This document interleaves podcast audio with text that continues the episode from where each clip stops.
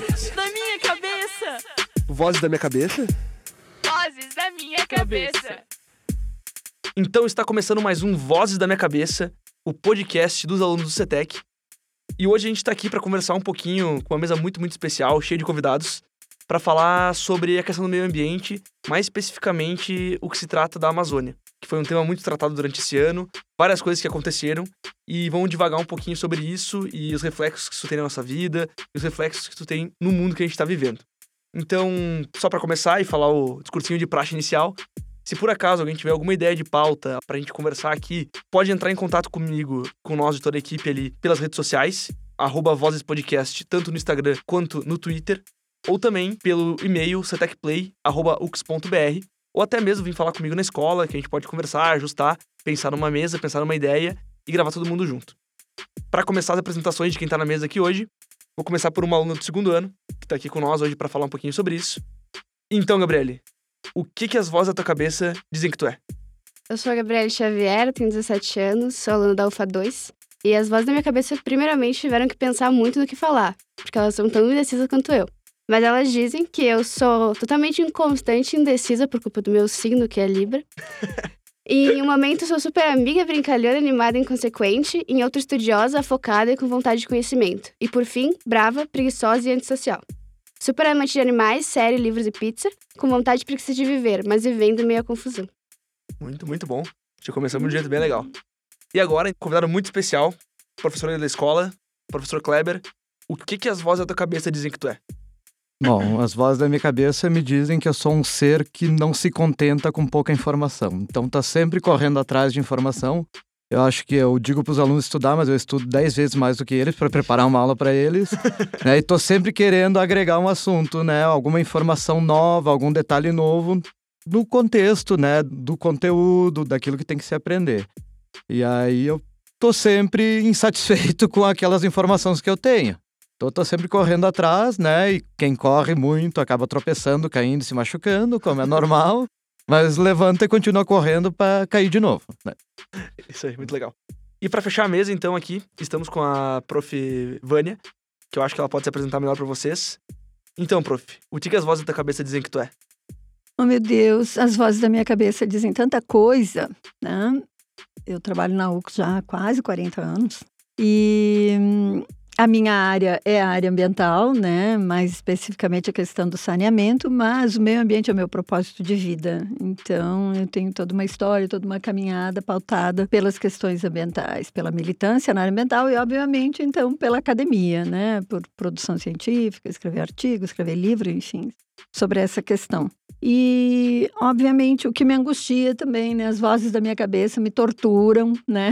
Com as questões ambientais que estão aí, vendo está acontecendo de forma geral no mundo, as perspectivas nada agradáveis que a gente tem em relação ao futuro e a preocupação com essa galera que está vindo aí e o que a gente está deixando de herança para eles, né? Então, essa preocupação, essa ansiedade muito grande que urge que a gente pelo menos deixe os alertas sobre o que pode acontecer num futuro talvez muito mais próximo do que se imagina. Isso é realmente muito, muito legal. Para quem não lembra, meu nome é Lucas Fogaça, eu sou ex-aluno do CETEC e professor aqui da escola atualmente. Antes de começar essa pauta, vamos pro nosso jogo que hoje vai ser um pouquinho diferente.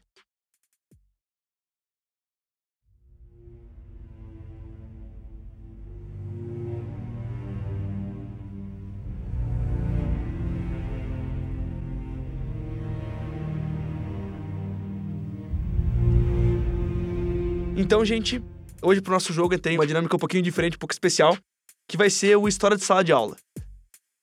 Basicamente, cada um dos componentes da mesa aqui vai contar um pouquinho de alguma história que teve na época de escola, alguma história que marcou bastante, lá quando estava no ensino fundamental, no ensino médio. Então vamos lá. Gabriele, pode começar aí. Conta uma história de sala de aula para nós. Ano passado, uh, eu participei do projeto Quimel na, no ISAM, que a Prof. Coordena, enfim. E ano passado a gente levou o jogo Quimel para testar na minha turma. A gente era primeirinho, loucura, aula de biologia, Gustavo. então, a gente dividiu a turma em grupos e aí a gente foi jogando o jogo e foi totalmente divertido. Eu acho que são alguns momentos que a gente aprende, a gente socializa mais com os nossos colegas E a gente já estava fazendo uma ajuda para pesquisa, enfim. Então, acho que é uma história legal de se lembrar, é uma coisa que é legal entre colegas e pessoas. Então agora, vou contar aí uma história de sala de aula. Também separei uma anedotinha envolvendo o meio ambiente, inclusive numa aula do Kleber, há um tempinho atrás aí. Que foi talvez a primeira vez que eu tive um clique aí sobre essa questão ambiental. Que eu lembro que o, o Kleber sempre costuma fazer aqueles mapas dele no quadro, completamente disruptivos, às vezes meio quadrado, assim, aquela loucura que ninguém entendia muito bem na época. E hoje eu vejo o quanto rico foi pra formação. Foi uma vez que tu fez um mapa que até foi legal, porque eu tirei umas fotos esses tempos, quando teve aquele protesto ali na praça que tu reproduziu, que era mostrando, assim, os domínios que tem no Brasil, domínios ambientais, e colocando quanto resta de cada um deles ainda do, te- do território original, né? E eu acho que a partir dali foi essa que começou a criar, claro, não só na área ambiental, mas na área social também, essa vontade de lutar e mudar as coisas, sabe? Então acho que essa fica essa história marcante aí de quando ele fez aquele mapa mostrando as porcentagens de mata nativa que tinha em cada lugar e a preocupação que a gente tem que ter com isso, né? E agora tu, Kleber, o que, que tu conta de sala de aula? Bom, o- minha história de sala de aula foi numa semana do meio ambiente, né? Em julho, dia 5 é o dia mundial do meio ambiente. Só que eu estava com uma sexta série, né? e aí eles tinham um trabalho para fazer, né? E tudo mais. E aí eles estavam divididos em grupo e eu dando atenção para um grupo. De repente eu só ouço um estouro no chão, assim, uma coisa pesada, né? Eu pedi pra menina assim, abre a mochila que tu tem aí. Ah, é um martelo, professor. O que que tu vai fazer com esse martelo dentro da mochila? Não, não, não, é só pra pregar o, o trabalho aqui na parede. e a minha preocupação, né, com uma, uma menina de- Armada. Sexta série. é, sexta série, um enorme do martelo na mochila aqui. É muito bom. E tu, prof. Vânia, o que, que tu conta pra nós? Olha, ahn, eu vou falar da minha experiência, do meu, do meu despertar para ecologia. Eu era aluna do cursão, estava fazendo pré-vestibular, me preparando para fazer biologia, para fazer alguma coisa, na verdade. Eu ainda não tinha me decidido por nada. Eu tinha lá umas oito opções de curso que eu queria fazer. E aí aparece o professor Germano Schir dando aula de ecologia. E eu, tipo, que negócio é esse? Eu comecei a ouvir ele falar e tal. Eu disse, mas, professor, eu nunca ouvi falar disso. Disse, que, que, que curso eu tenho que fazer para mim aprender sobre isso? Eu quero aprender isso aí. E daí ele disse, olha, vai fazer biologia, então. Tá começando o curso de ciências biológicas na UX. Vai ser a primeira turma e tal. E aí foi minha decisão por fazer biologia e desde então eu trabalho com a área ambiental. É muito legal. Foi a descoberta da ecologia, né? Não tinha a menor ideia, nunca ninguém tinha me contado nada sobre aquilo. Eu tinha feito contabilidade no segundo grau, então, quer dizer, ninguém falou de. A ecologia estava nascendo naquela época, eu sou velhinha, né? Não era um tema de, tipo assim, que estivesse na grade curricular ou que Na- se tratasse disso. na Naquele época. tempo ainda não se sabia a importância da economia e da ecologia junto, né? Exatamente, de como essas duas coisas estão interconectadas. É. Eu acho que muita gente ainda não sabe. É, bem provável. Mas então tá, gente. Antes de nós começar a queimar a pauta aí, vamos encerrar esse jogo. Acho que foi legal a gente saber um pouquinho das experiências de cada um, pra dar uma descontraída. E agora vamos pra pauta que tende a ser um pouquinho mais densa e pesada.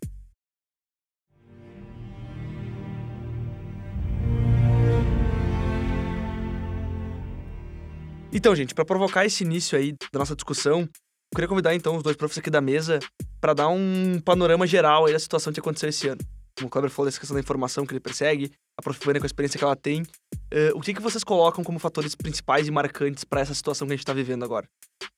Bom, a questão da Amazônia, né, na verdade, não é só esse ano, ah, ela sempre teve na pauta, né, dos interesses dos ambientalistas, dos ecologistas e quem se preocupa com a preservação, a conservação do meio ambiente, né, e também sempre teve em pauta e quem se preocupa com a economia, né, em querer lucrar e ocupar, ah, transformar a Amazônia num espaço produtivo, porque há também todo um discurso, né, que ah, floresta, conservação, isso aí é ser um espaço improdutivo sempre há uma, uma, digamos assim, uma certa intencionalidade por trás desse discurso, né? Dizendo que tem que ocupar economicamente, gerar espaços de desenvolvimento econômico para integrar a região à economia nacional. É como se ela estivesse isolada da economia nacional. Tecnicamente, é um modelo que se propõe, né? Porque sempre houve população na Amazônia. Sempre houve atividade econômica. Então, muitos povos, muitas populações que vivem do rio, que vivem da floresta, de coletar frutos. que desenvolvem mesmo, às vezes, alguma agricultura que é chamada agricultura agroecológica ou agroflorestal, que não precisa desmatar, tirar as árvores, né? Aproveita áreas de clareira e aproveita para fazer alguns cultivos entre as árvores, onde é possível. Por um outro lado, há justamente todo um projeto de expansão da fronteira agropecuária na região, que vai ocupando terras justamente para criação de pecuária ou muitas vezes para a lavoura, para o cultivo de soja. E o próprio cultivo de soja não é uma atividade econômica que visa gerar sustentabilidade dentro da floresta, nem muito menos emprego para a população que habita as regiões. Soja é um grão que é de exportação, é voltado para o mercado externo. Diz muita maquinaria, muita tecnologia e pouca mão de obra, então gera muito pouco emprego para o local, mas gera lucro para exportação internacional, né?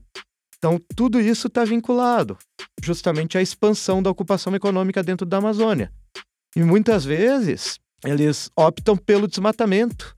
Se não tem efetivamente o IBAMA para estar tá lá fiscalizando o que é desmatamento ilegal, eles vão desmatando. Porque depois de desmatado, não tem como provar quem desmatou. Ah, mas a terra é tua. Ah, mas eu posso alegar que não fui eu que desmatei. E a mesma coisa os casos da queimada. E os casos das queimadas é mais emblemático ainda. Por quê? Porque eles não querem gastar dinheiro com desmatamento. Se tem alguém desmatando, está trabalhando para alguém que mandou desmatar. Está gastando gasolina em motosserra. E lá na Amazônia eles usam o sistema de desmatamento por correntão. Eles amarram enorme de uma corrente dos dois lados e vão puxando por veículo, por tratores, por caminhões, só derrubando a floresta. E aí o caso da queimada, eles não gastam nem combustível. Depois que se iniciou o foco de incêndio, não tem como saber se tu não pegou no flagra quem incendiou, tu não tem como punir, né, responsabilizar criminalmente alguém por esse foco de incêndio e o fogo se espalha.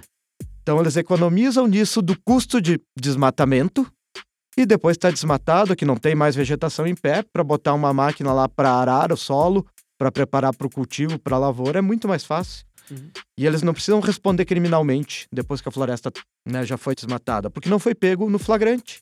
Somente quando é pego no flagrante é que incide a lei ambiental. Isso é uma questão. Por outro, há muitos depoimentos do Instituto Chico Mendes da Amazônia, né, e também do IBAMA, que eles não têm recursos, que uh, muitas vezes eles estão transitando, procurando pessoas que estão cometendo infração ambiental e eles são recebidos a bala. Né? Não tem uma polícia que acompanha eles. Então eles não têm nem segurança, eles são ameaçados, a vida deles é ameaçada para cumprir uma função básica de cumprir a legislação ambiental. E olha só, em 2002 eu conheci uma pessoa que hoje em dia ele é professor da Universidade Estadual do Pará. Ele é da geografia também na minha área, né? E aí eu me lembro que em 2002 ele falou que em São Félix da Araguaia, no sul do Pará, tinha lugar que tinha sindicato de pistoleiro, que matava o quê? Matava ambientalista. Então, pessoa que estava na Amazônia lutando pela preservação ambiental, tinha pistoleiro, que eram mercenários contratados para matar. E tinha tabela de preço para advogado, para juiz, para padre, para defensor de direitos humanos, para ambientalista, para estudante. Casos como o da ex-missionária norte-americana ali que foi morta na Amazônia, a Dorothy Stang, é emblemático, mas só ganhou fama porque ela não era brasileira. Quando é os brasileiros, fica no silêncio, muito pouco advogado, né? Claro que há tentativas de reverter esse quadro, mas é quase que uma lei da selva, ou uma terra sem lei. E na tua visão, professor, nessa área mais do ponto de vista biológico, o que, é que tu pensa sobre essa situação inicial? Então, do ponto de vista da ecossistêmica, do que representa o bioma amazônico e por que, que ele gera tanta preocupação internacional e não só local, porque poderia dizer que ah, isso é um problema do Brasil, por que ele não é um problema do Brasil? Porque a Amazônia é um regulador térmico. Na verdade, a Amazônia contribui para o clima europeu. Por exemplo, a Europa só não fica totalmente coberta de gelo porque a Amazônia exporta massas de ar quente para o continente europeu. E não só isso, ele é um regulador climático brasileiro também. A Amazônia, enquanto floresta, ela tem algumas especificidades que, por exemplo, ela, sim, recebe massas de ar úmido do oceano e ela mesma provoca a precipitação dessas massas de ar úmido, produzindo substâncias que fazem com que a, se formem a, as gotas de chuva, caiam sobre ela mesma, então ela não deixa essas massas de ar úmido simplesmente se dispersarem, ela força a precipitação sobre ela mesma. E, ao mesmo tempo, ela retira imensas quantidades de água do subterrâneo, porque nós temos um dos maiores aquíferos subterrâneos também naquela região. Então, ela também é um sistema de bombeamento de água do compartimento subterrâneo para a atmosfera e continua o processo de fazer com que a água se recircule. E isso por quê? Porque ela é um ecossistema clímax, ou seja, ela atingiu o topo da evolução dela. Então, ela só se mantém por causa dessa dinâmica de fazer com que a água recircule e, ao mesmo tempo, fazendo com que toda aquela matéria orgânica que é gerada ali seja processada ali mesmo, seja transformada. E esse é o grande detalhe, quer dizer, no momento que você tira a floresta, toda essa dinâmica se perde. Isso significa simplesmente a floresta vai ter que começar do zero. Só que é uma história de quase 400 milhões de anos. Então, para a gente ver uma floresta amazônica novamente de pé, nós vamos ter que esperar muito tempo. E dependendo do grau de degradação, da forma como essa degradação ocorreu, porque um outro detalhe é que o solo também da Amazônia não é um solo muito profundo. No máximo, vai encontrar uh, 40, 50 centímetros de profundidade, né? E que, uma vez retirada a floresta por efeito da chuva, esse solo acaba sendo carreado, acaba sendo, levado pelos rios e a própria sustentabilidade da atividade agrícola acaba sendo comprometida, porque em muito pouco tempo a produtividade se perde também, não tem mais condições de manter a produtividade. Então, o solo amazônico, ele é uma falácia do ponto de vista da produção agrícola. Ele vai te dar uma produção razoável ali no início, mas dependendo da forma de manejo do solo, em muito pouco tempo tu vai perder esse solo e também a produtividade, ou seja, o anúncio de um processo de desertificação ou de savanização da floresta amazônica está de pé por causa das ações antrópicas. Então, nós temos aí uma perspectiva do desaparecimento paulatino desse ecossistema. Porém, o que, que significa? Não é só localmente. Então, o que, que acontece ali? Essas massas de ar úmido, que também são produzidas pela Amazônia e são forçadas pelas massas de ar que vêm do oceano, são levadas em direção à cordilheira. O que, que acontece lá na cordilheira? Essa água acaba precipitando na forma de gelo. Esse gelo, ao derreter, é o gelo que alimenta a própria formação do rio Amazonas, lá nas, nas nascentes do Orinoco. O rio Amazonas nasce de água de degelo que se forma justamente pela precipitação de água na forma de gelo no topo das neves permanentes. E a chuva que não precipita lá, ela acaba fazendo a curva ali nas cordilheiras e vindo em direção ao sudeste e ao centro-oeste e também a nossa região, né? Ela acaba configurando também o clima dos campos em cima da serra. A nossa região aqui também é condicionada por essas massas de ar úmido, por três, né? Uma que vem do oceano, uma que vem da Patagônia e a que vem da Amazônia e que configura o nosso clima regional aqui. Em se alterando a dinâmica amazônica, em se retirando a floresta, a perspectiva né, de que toda essa região sudeste e o, e o centro-oeste passem por um processo de desertificação, à semelhança do que nós temos em correspondência na África, é bastante grande. Ou seja, nós estamos condenando, quer dizer, essa riqueza que o Brasil tem em termos de diferentes ecossistemas e que nos permitem também sermos tão pródigos na produção agrícola, na diversidade produtiva, ela pode se perder simplesmente pela intervenção na floresta amazônica. E é isso que está faltando as pessoas entenderem. Quer dizer, isso se discute muito lá fora. A Alemanha, principalmente, tem um movimento muito forte em relação à preservação da Amazônia, porque os europeus têm consciência do que significa para eles mesmos a mudança climática que a retirada da Amazônia pode promover. Então, é uma burrice, para não, não dizer uma palavra um pouco mais forte, mexer com a Amazônia, não olhar para a Amazônia enquanto o que ela é por si mesma, o que ela pode produzir por si mesma de pé pagamentos por serviços ambientais, vamos começar a cobrar para manter a floresta de pé. Então, se é esse o detalhe. Né? Mas há outros interesses ali também que a gente sabe, que é a questão dos recursos minerais, né? Do que tem debaixo da floresta e debaixo do solo, que obviamente é, um, é talvez o último ambiente intocado do planeta. Né? Então queremos saber o que tem lá embaixo. Quer dizer, todo mundo já sabe o que tem lá embaixo e todo mundo já, já tem Eles seus, isso, né? suas metas para chegar lá e explorar.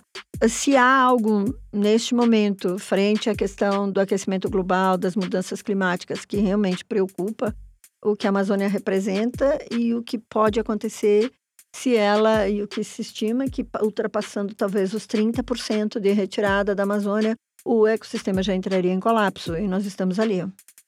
E no ponto de vista de alguém que tá estudando, tá no ensino médio ainda participando disso aí, como é que tu tá vendo essa situação, Gabi?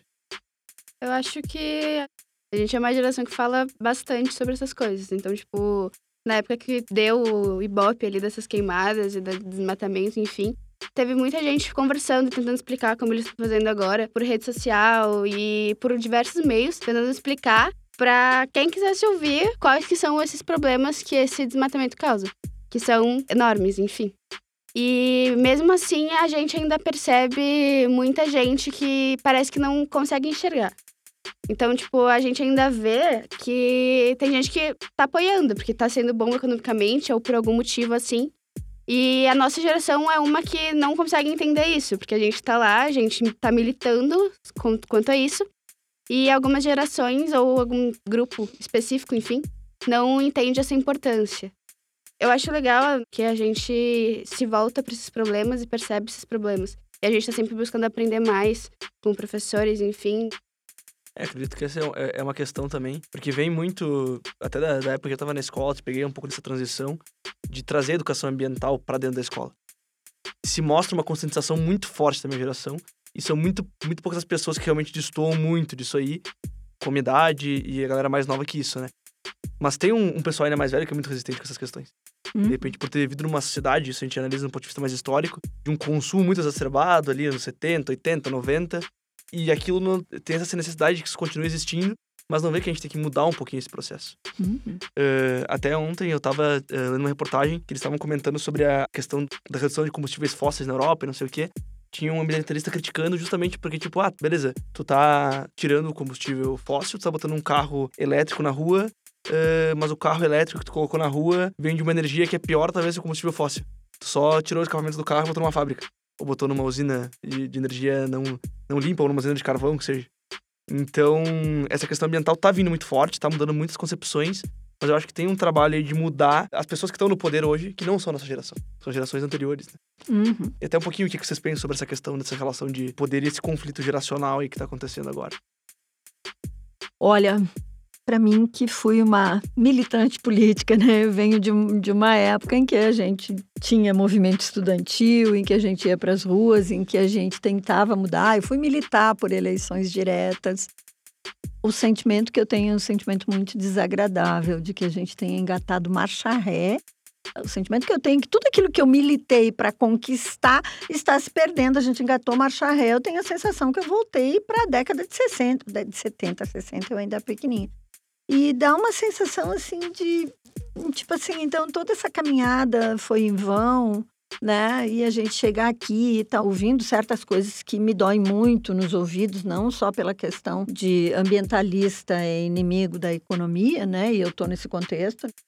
Mas também por questões mais sérias aí envolvendo, tipo, questões como nazismo, o movimento nazista renascendo. Gente, é sério, eu não sonhei isso para os meus filhos e muito menos para os meus netos. Eu tenho um neto recém-nascido e eu olho para ele, meu Deus, o que foi que tu veio fazer no mundo agora, né? Porque dá uma, dá uma angústia, dá um medo muito grande, porque vocês, os adolescentes, não viveram isso. A gente viu, a gente assistiu, a gente viveu algumas coisas, né? Vivemos a época da ditadura no Brasil. E aí, de repente, olhar para eles e pensar que eles terão que enfrentar isso novamente, dá uma sensação muito ruim, muito ruim. É um sentimento muito ruim que me. E justamente aquela questão que tu falou que talvez os enfrentamentos que essa geração mais nova vai ter, talvez sejam enfrentamentos que não tem muita solução, né?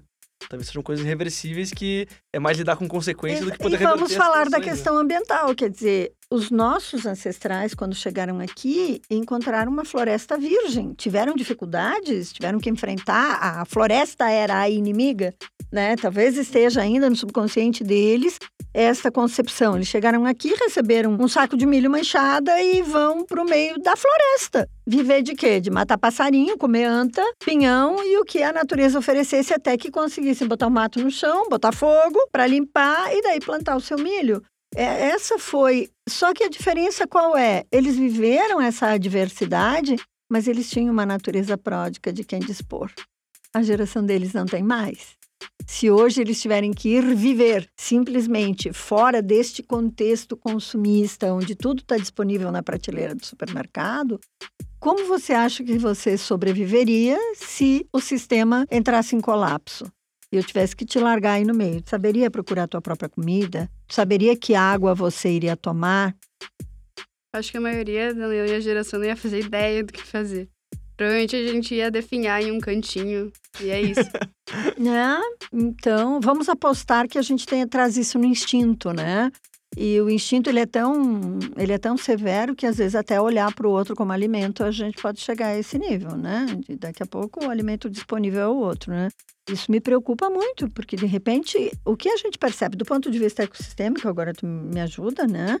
A natureza ela tem o sistema da homeostase, ou seja, da busca permanente do equilíbrio. Ela está sempre tu bagunça aqui, ela busca uma nova forma de se reequilibrar ali do outro lado. Só que nós estamos indo com uma velocidade milhões de vezes maior do que a capacidade da natureza de se recompor. Como é que a natureza vai dar conta desse contingente humano que aí está, né? E é, quando a gente fala em a relação sociedade e natureza, né? A gente também tem que pensar assim que a gente tem muitos paradigmas que precisam ser rompidos, né? Tanto na política como na ciência. Até porque, que nem a senhora comentou, né? Nossos antepassados vieram da Europa para cá, eles tinham um ambiente natural, né? Eles tinham a, as florestas, a selva, os campos, né? As encostas, as serras que eles tinham que desbravar e sobreviver. E era um ambiente inóspito, um ambiente hostil para eles. Então, toda uma questão de dominar a natureza. Subjugar. Subjugar a natureza, né? E eu tenho a impressão de que, tecnicamente, isso fica no imaginário. Uhum. Porque a própria ciência ter essa noção de que ah, o ser humano tem que dominar a natureza, tem que subjugar a natureza, é, isso já naturaliza, por exemplo, o domínio sobre o próprio ser humano, sobre o outro ser humano. Uhum. E é muito comum a gente negar a nossa natureza. Ou condicionar. A natureza biológica, na verdade. É, né? Natureza humana biológica. A gente é, virou Deus, então, hum. como deuses, nós não somos afetados, né? Pela natureza da qual nós somos parte, obviamente. Nós somos seres formados por células, como qualquer outro ser hum. vivo, e tão dependente da natureza quanto qualquer outro ser vivo.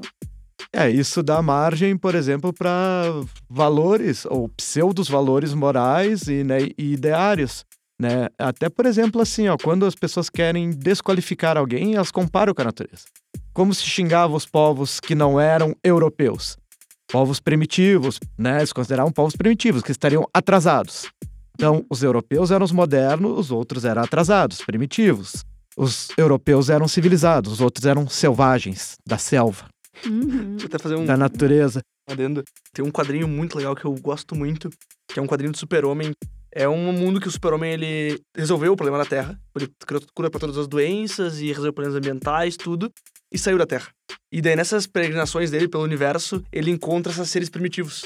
E daí ele fala que foi nos seres primitivos que ele viu as coisas mais evoluídas do mundo. São justamente esses seres que são capazes de viver em harmonia, em convivência com tudo e não em aquele clima de guerra e que tudo vira ruim e começa a querer um querer o mal do outro e destruição. E essa reflexão é bem importante, porque talvez o que a gente chama de primitivo, talvez seja justamente para onde a gente tem que chegar. Talvez seja justamente quem nós deveremos buscar no futuro para aprender a sobreviver no meio, porque eles têm esse segredo, nós perdemos. Na medida em que nós nos aculturamos, né, em que nos tornamos cultura, Quanto mais nós evoluímos na ciência, na tecnologia, na cultura, tanto mais nós nos distanciamos da nossa condição humana no sentido do humano biológico, é. né? Então, até se a gente pensar em termos filosóficos, né, assim, a gente é da natureza. O que que nos envolve? A natureza nos envolve. Meio ambiente não é porque está no meio, é meio porque é o meio de vida. É a base de sustentação, mas é em torno aquilo que nos envolve. E aí tu chega no paradigma econômico, porque todo país, para ser rico, precisa se desenvolver. Ou seja? Né? Separar-se. Se. Desenvolver, não se envolver. É, separar-se da natureza. de de desenvolvimento integrar-se é descolar da natureza. É, exatamente. Né? Isso pensando em termos filosóficos, é que nem quando tu pensa assim, quando alguém quer xingar outra pessoa, desqualificar, ele compara com algo da natureza. Ah, aquele lá é um cachorro, aquele lá é viado, aquele ali é burro. Tá comparando com um animal que é da natureza para dizer que é menos, que é inferior. Então tem todo esse paradigma nos nossos valores filosóficos, morais, científicos e políticos, né? Porque isso tem uma consequência política que é perversa, nefasta. A prof comentou, né, do ecossistema da Amazônia, né, enquanto bioma, um, um ecossistema de grande dimensão de extensão geográfica, né, integrado, né, ele tem importância a nível global, né, para o Hum. clima da Europa. Muitas vezes vem alguém dizendo, ah, a Amazônia é o, o pulmão do mundo. Outros vêm dizer, não, é mentira que a Amazônia é o pulmão do mundo.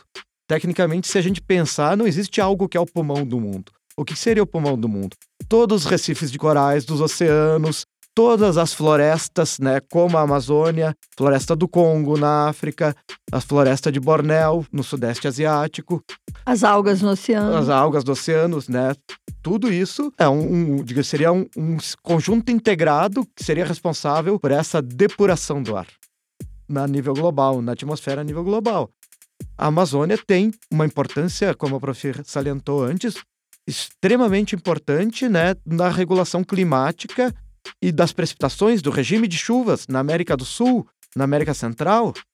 Ela, ela comentou também o risco de savanização ou desertificação. Ela trouxe o exemplo das três massas de ar que estão vinculadas à Amazônia, que são distribuídas e agrupadas por todo o conjunto integrado da floresta e da bacia hidrográfica do rio Amazonas. Nos últimos 50 anos, houve a expansão da fronteira agropecuária no Cerrado, no centro-oeste brasileiro, que depende muito das chuvas que vêm da Amazônia. Afetar o regime de chuvas da Amazônia vai afetar. Significa condenar, o próprio modelo agrícola brasileiro. Exatamente, condena a própria produtividade agrícola brasileira. Então, é, É um tiro no pé, É um- literalmente. É, e é necessário romper esse paradigma de não ter essa visão sistêmica. É necessário ter essa visão sistêmica quando a gente fala em meio ambiente, né? Tá tudo interligado, não dá para tu pensar que uma mísera consequência aqui não vai afetar todo o a gente conjunto, tem né? que sair um pouquinho desse pensamento dicotômico humano que é, É. que, é o que Uhum. condena a humanidade há tanto tempo.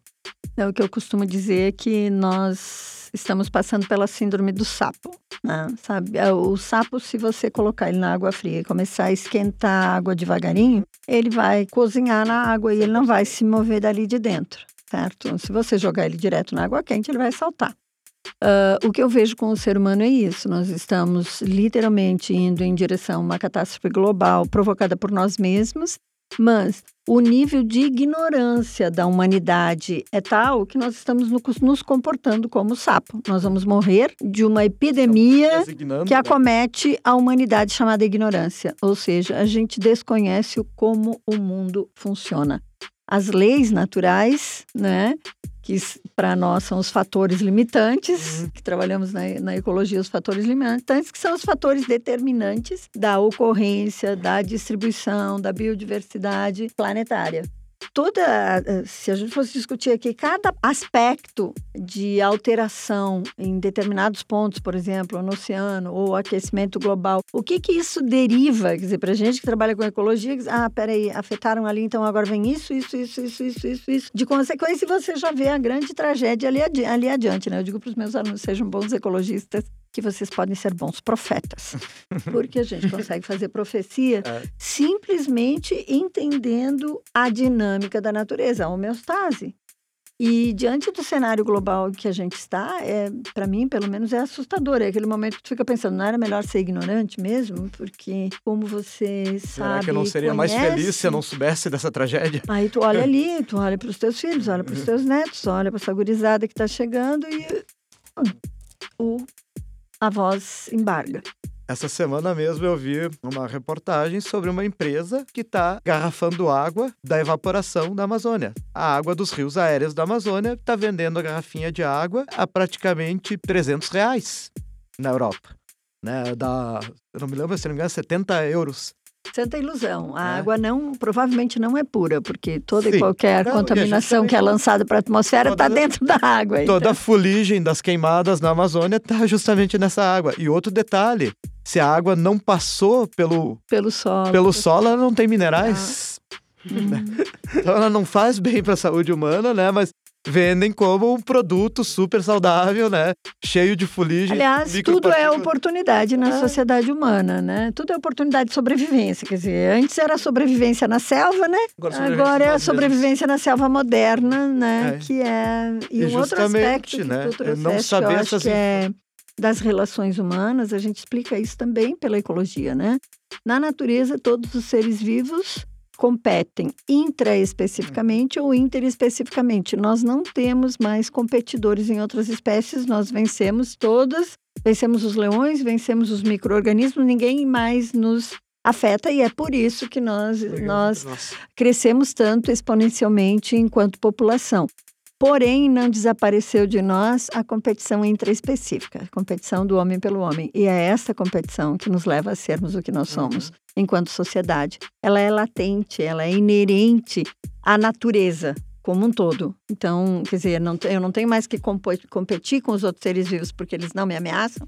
A competição está ah, com os outros seres humanos. Então, aí vem as estruturas de poder, de domínio, né? Uhum. De, de, de alguma forma a própria religião, né? Que de certa forma também eh, nos, nos direciona a, a determinadas formas de pensamento, né? E, aliás, eu digo que também está ali algumas das, alguns dos problemas, né? Porque o crescer e multiplicar foi o que acabou com a gente em superpopulação. A natureza foi feita para o homem também. A gente entendeu que tudo está aí, Deus fez para nós e que a gente pode pôr e dispor de tudo que está no ambiente. Então, são coisas que estão arraigadas há milhares de anos no É, pensamento é. humano. Romper isso né? não é fácil, né? Então, então é bem a história do sapo. Nós vamos morrer todo mundo cozido sem sequer nos darmos conta do que foi que nos levou à derrocada final. É como tu pensar no absurdo, né? Eu não sei, a senhora poderia me até passar essa informação. Quantas espécies vivas existem no planeta? Quantas pagam para viver no planeta?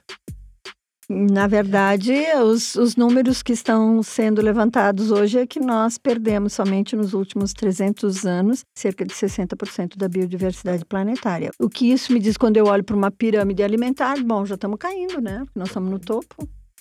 Não tem como ter sustentabilidade, a não ser que a gente aprenda a viver de luz. Eu acho que é o único caminho ali, né? Aquela história de a gente não come, porque, na verdade, de novo, quem nós somos? Nós somos o que nós comemos, bebemos e respiramos. Nós só estamos aqui porque nós só respiramos oxigênio, porque nós tomamos água e porque nós comemos o alimento. Então, o corpo que aqui está, ele é formado a partir desses três elementos. Né? É o que eu como, o que eu bebo, o que eu respiro. O que quer que eu faça com o ar, com a água ou com o alimento, vai se transformar em mim mesmo. Então, e aí vem o outro lado do negócio, que é a questão da saúde humana, né? E a saúde humana e a saúde ambiental. Quer dizer, nós, nós estamos acabando com tudo. Né? E pra terminar isso aqui agora de uma forma, pelo menos um pouquinho de esperança no fundo, até convido a Gabi pra começar essa discussão. Como tu acha que a gente pode mudar esse panorama? Acho Você que... é a esperança, Gai. É, eu tenho pra dizer que a nossa geração e as que estão vindo são a esperança. Porque eu acho que a gente consegue aceitar coisas muito mais fácil. Parece que a gente tem uma mente muito mais aberta. Então, acho que essa é a esperança. É a gente, a minha geração aprender, passar para as que estão vindo e a gente conseguir se conscientizar dessa maneira e perceber que a gente está fazendo uma autodestruição. E então começar a modificar as coisas. E de vocês dois, o que que vocês acham que a gente pode fazer pra mudar um pouquinho isso? Olha, eu venho tentando há quase 40 anos, né? Eh, com a educação, eu acho que é o grande caminho, né? E, e é a grande, o grande desafio que nós temos agora mesmo pela frente, sempre tivemos, mas que, mas que continua. A educação é levantar a voz e é mirar né, em quem vai nos suceder. Né? Esquecer quem já está aí, vamos pensar, porque é o nosso compromisso com eles. Né? É o que nós estamos deixando, contigo também, é o que nós estamos deixando de herança, gente. E pedir perdão, porque, né? Na verdade, acho que ninguém pensou em deixar isto, né? Nós fomos agindo como, como massa, né? E quando despertarmos, talvez seja tarde demais. Então, É, eu concordo com a professora. Eu acho que a educação, né, ainda é Talvez não seja tudo, mas é uma Uhum. grande parte fundamental, né? Dizia uma filósofa, quem se importa com a educação é porque ama a humanidade, Uhum. né? Mas eu, por onde é que a gente começa para ter esperança? Por nós mesmos, com quem tá do nosso lado, com quem tá na nossa frente. Uhum. É, a, gente, a gente pode até encerrar com a frase lá do Paulo Freire, que é a educação não, não muda o mundo, mas a educação transforma as pessoas e as pessoas mudam o mundo. Exatamente. Então acho que é mais ou menos é por aí o que a gente tem que fazer. Então, ficamos com essa pontinha de esperança, por mais que seja pequena, é uma luz no fim do túnel que a gente ainda pode se agarrar. E agora vamos lá pro nosso quadro de indicações, vamos pros sussurros.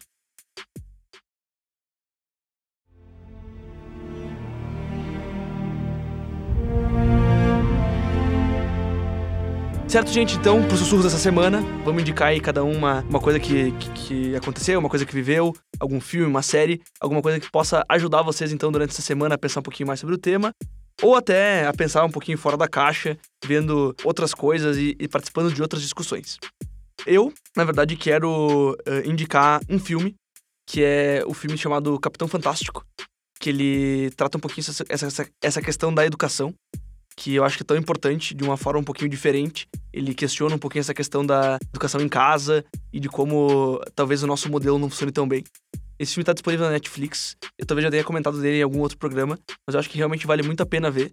E essa questão ambiental de respeito à natureza também entra bastante nesse filme, de uma forma um pouco mais tangenciada, mas que se tu parar pra observar é, é bem, bem bacana. O nome não é tão chamativo, que é Capitão Fantástico, às vezes parece um pouquinho escrachado, mas se tu vai lá e dá uma chance pra ver, realmente dá pra pensar muita coisa diferente com ele. Então, Gabi, o que, que tu tem pra indicar no sussurro dessa semana? Eu vou indicar uma série que é Atípica. Não sei se é assim que fala, mas é uma série original de Netflix, que é de um menino autista. E é uma série que também traz muito sobre essa coisa da educação. Porque tanto do menino autista, tendo uma educação nos Estados Unidos, enfim, indo para uma universidade, todas essas coisas que a gente também passa, tanto da educação de pessoas sem esse transtorno, enfim. Que é uma série que traz bastante polêmicas, traz bastante assuntos tabus e é bem legal. É isso. E contigo, Kleber? Qual o teu sussurro? Ó, meu sussurro começou aficionado por leituras, né? Daquela pessoa que tem transtorno obsessivo compulsivo por livros, eu vou indicar um livro. Né? Então, o autor se chama Carlos Walter Porto Gonçalves, né? Um brasileiro, professor da Universidade do Rio de Janeiro. O livro é A Globalização da Natureza e a Natureza da Globalização. É um livro que me marcou bastante, não só na formação acadêmica, mas como pessoa. Um livro que vale a pena conferir, entender um pouco, né, essa questão, essa questão da problemática ambiental para dentro das sociedades, né? Mobilização é um tema que também tem que ser, talvez, revisto o modo que a gente tá vendo ele, né? Hum. E tu, Vânia, o que, que tu indica pra essa semana? Eu também eu vou indicar livros, porque me preocupa também a gente perder, né, a, a- essa paixão pela leitura, né, uma vez que a gente é tomado pelas redes sociais e pela emergência da informação, né, para refletir um pouco sobre o ser humano, né, Sapiens, uma breve história da humanidade, do Yuval Harari. Certo? Excelente. Então tá, gente, encerramos aí essa semana. Espero que possa ter tocado, espero que fique esse questionamento. E essa questão com a preocupação da pauta ambiental, que é tão, tão importante, que acho que a gente tem que começar desde ontem a refletir sobre isso e, muito mais que refletir, começar a fazer ações efetivas para mudar esse panorama que a gente tem. Espero que tenham gostado. Tchau, tchau, gente. Até a próxima. Tchau, Tchau, tchau, Tem tchau, vozes na minha cabeça dizendo tchau.